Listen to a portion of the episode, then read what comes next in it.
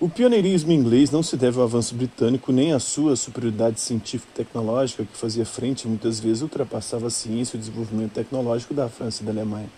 Então, pioneirismo é decorrente das condições econômicas, sociais e culturais da Inglaterra, provenientes sobretudo da exploração de colônias e práticas mercantilistas, mas já vem desde o empirismo medieval ali, o que possibilitou um investimento na ciência e no conhecimento empírico que vem das experiências é, sensíveis.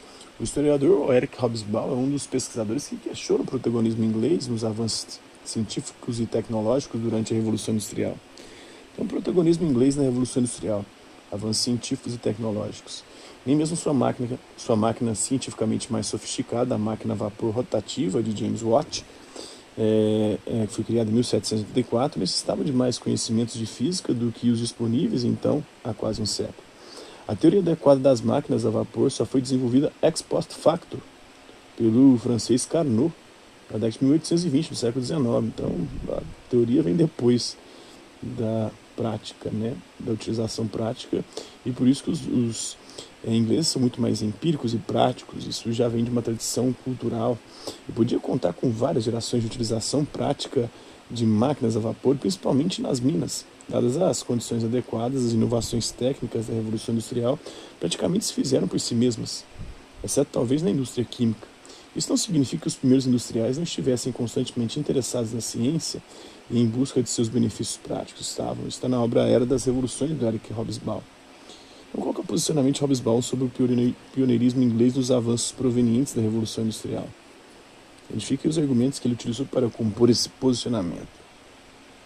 Conhecimento da teoria vem posteriormente, né? eles eram muito mais práticos e por conta dessa prática acabaram tendo uma vantagem ali, mas a vantagem não foi propriamente aí é, fruto de uma ciência desenvolvida por lá, foi muito mais experimentação mesmo. O Império Napoleônico né, o contexto precedente. A monarquia constitucional francesa foi um regime político que durou de 1791 a 1792 e marcou um avanço importante na luta contra o antigo regime, culminando na execução do rei Luís XVI.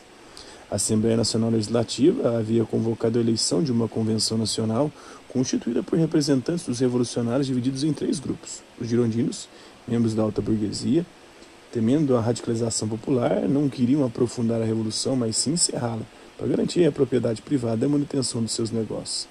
Os jacobinos, que eram os pequenos burgueses rurais e urbanos apoiados pela população pobre, e os sans-culottes, é, os sans-culottes são artesãos, operários e pequenos proprietários defensores de políticas radicais e igualitárias no contexto revolucionário.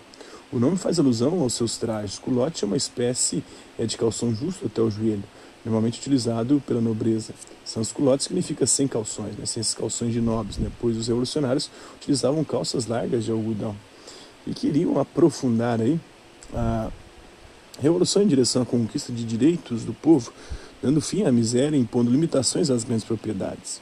E o grupo da planície ou do pântano, deputados do centro, centrão, relutantes em se posicionar. Ora de um lado, ora de outro, mas na maior parte das vezes fechando com a burguesia, né? A convenção, reunida em 1792, a convenção o nome República para o novo regime e promulgou uma nova constituição. Nesse momento, a Revolução Francesa entrou em sua fase mais radical. É, os girondinos queriam pôr fim aos excessos da Revolução, que muitas vezes terminaram em massacres, e, sobretudo, acabar com as reivindicações dos sans-culottes. O debate sobre o destino a ser dado ao rei após o fim da monarquia constitucional tinha acirrado as diferenças entre os grupos é, data desse contexto a origem das modernas designações direita, esquerda e centro, é, que eram as posições dos grupos em relação à mesa da presidência da sessão. A, direita, a sua direita ficava os girondinos, a burguesia, os ricos, né, conservadores, queriam conservar a ordem até então vigente, não antigo regime, mas com seus privilégios e regalias ali de quem tinha o dinheiro, o poder. À esquerda estavam os jacobinos, que eram os radicais, queriam igualdade, queriam o fim das propriedades rurais, ou pelo menos a distribuição a, a, distribuição igualitária dessas propriedades, e no centro estava o grupo da planície, o centrão, que é os, os bandidões. Né? Na maior parte das vezes fechavam com a burguesia, mas se o trem estivesse pegando fogo, né, eles ficavam ali no meio termo. Então, a Convenção de 1792 modificou por completo as ideias de espaço e tempo na França, originando o sistema métrico, por exemplo. Em relação ao tempo, eliminou-se o calendário cristão e criou-se um calendário republicano, no qual o ano passou a ser dividido em meses de 30 dias. Com novos nomes relacionados à natureza e estações do ano, os meses não coincidiam com os meses do calendário gregoriano, que é o calendário que a gente usa atualmente. Os anos passaram a ser contados a partir do início da República, em setembro de 1792, equivalente então ao ano 1. Então, vamos ver como é que ficou o calendário, né? o calendário republicano, que durou de 1792 até 1805. O outono era o vindimário, mês das colheitas das uvas, né?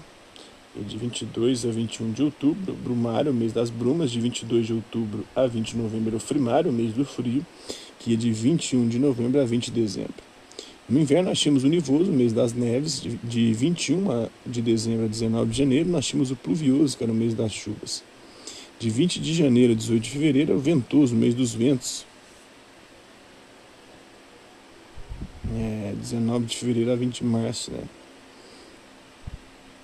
Na verdade, o nivoso era de 21 de dezembro a 19 de janeiro, o 20 de março era de 22 de setembro a 21 de outubro pluvioso de 20 de janeiro a 18 de fevereiro, ventoso de 19 de fevereiro a 20 de março. A primavera, né, na primavera nós tínhamos o mês germinal, o mês da germinação das sementes, seria de 21 de março a 19 de abril. Tinha o floreal, o mês das flores, que é de 20 de abril a 19 de maio. E tinha o prairial, o mês das pradarias, que é de 20 de maio a 18 de junho. No verão nós tínhamos o mecedor, o mês das colheitas, é de 19 de junho a 18 de julho. Tinha o termidor, que era o mês do calor que é 19 de julho a 17 de agosto, e o frutidor, que é o mês das frutas, que é de 18 de agosto a 20 de setembro. Em 1792 foi decretado um novo calendário pela Convenção, que viria a ser abolido 13 anos depois por Napoleão. Então, o mês do Brumário, Brumário, Brumário, mês das Brumas, ia de 22 de outubro a 20 de novembro. Após a execução do rei em 1793, um em um contexto de conflitos, os girondinos foram expulsos da convenção e os jacobinos, né, o Maximilien Robespierre, um dos líderes da Revolução Francesa, ele que viveu de 1758 a 1794, o Saint-Just, né, que viveu de 1767 a 1794, e o João Marat, que viveu de 1743 a 1793, além do montanhês, o Danton, que viveu de 1759 a 1794, assumiram o poder. Depois todos eles vão morrer na, na, na guilhotina. Eles guilhotinaram geral, depois eles morrem na guilhotina, né?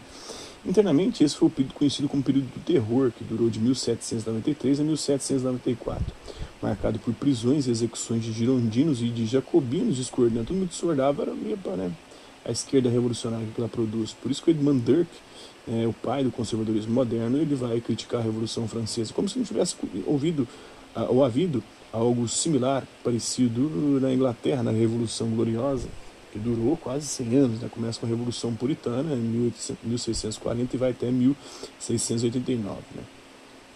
Os jacobinos discordantes aí dos encaminhamentos da Revolução. Milhares de pessoas foram guilhotinadas nesse contexto. A perda de apoio popular de lideranças jacobinas conduziu os girondinos ao poder da convenção. Dessa vez, eles expulsaram os jacobinos e promoveram a execução de seus líderes elaborando uma nova constituição e criando o diretório. Aí morreu, né? matou tudo.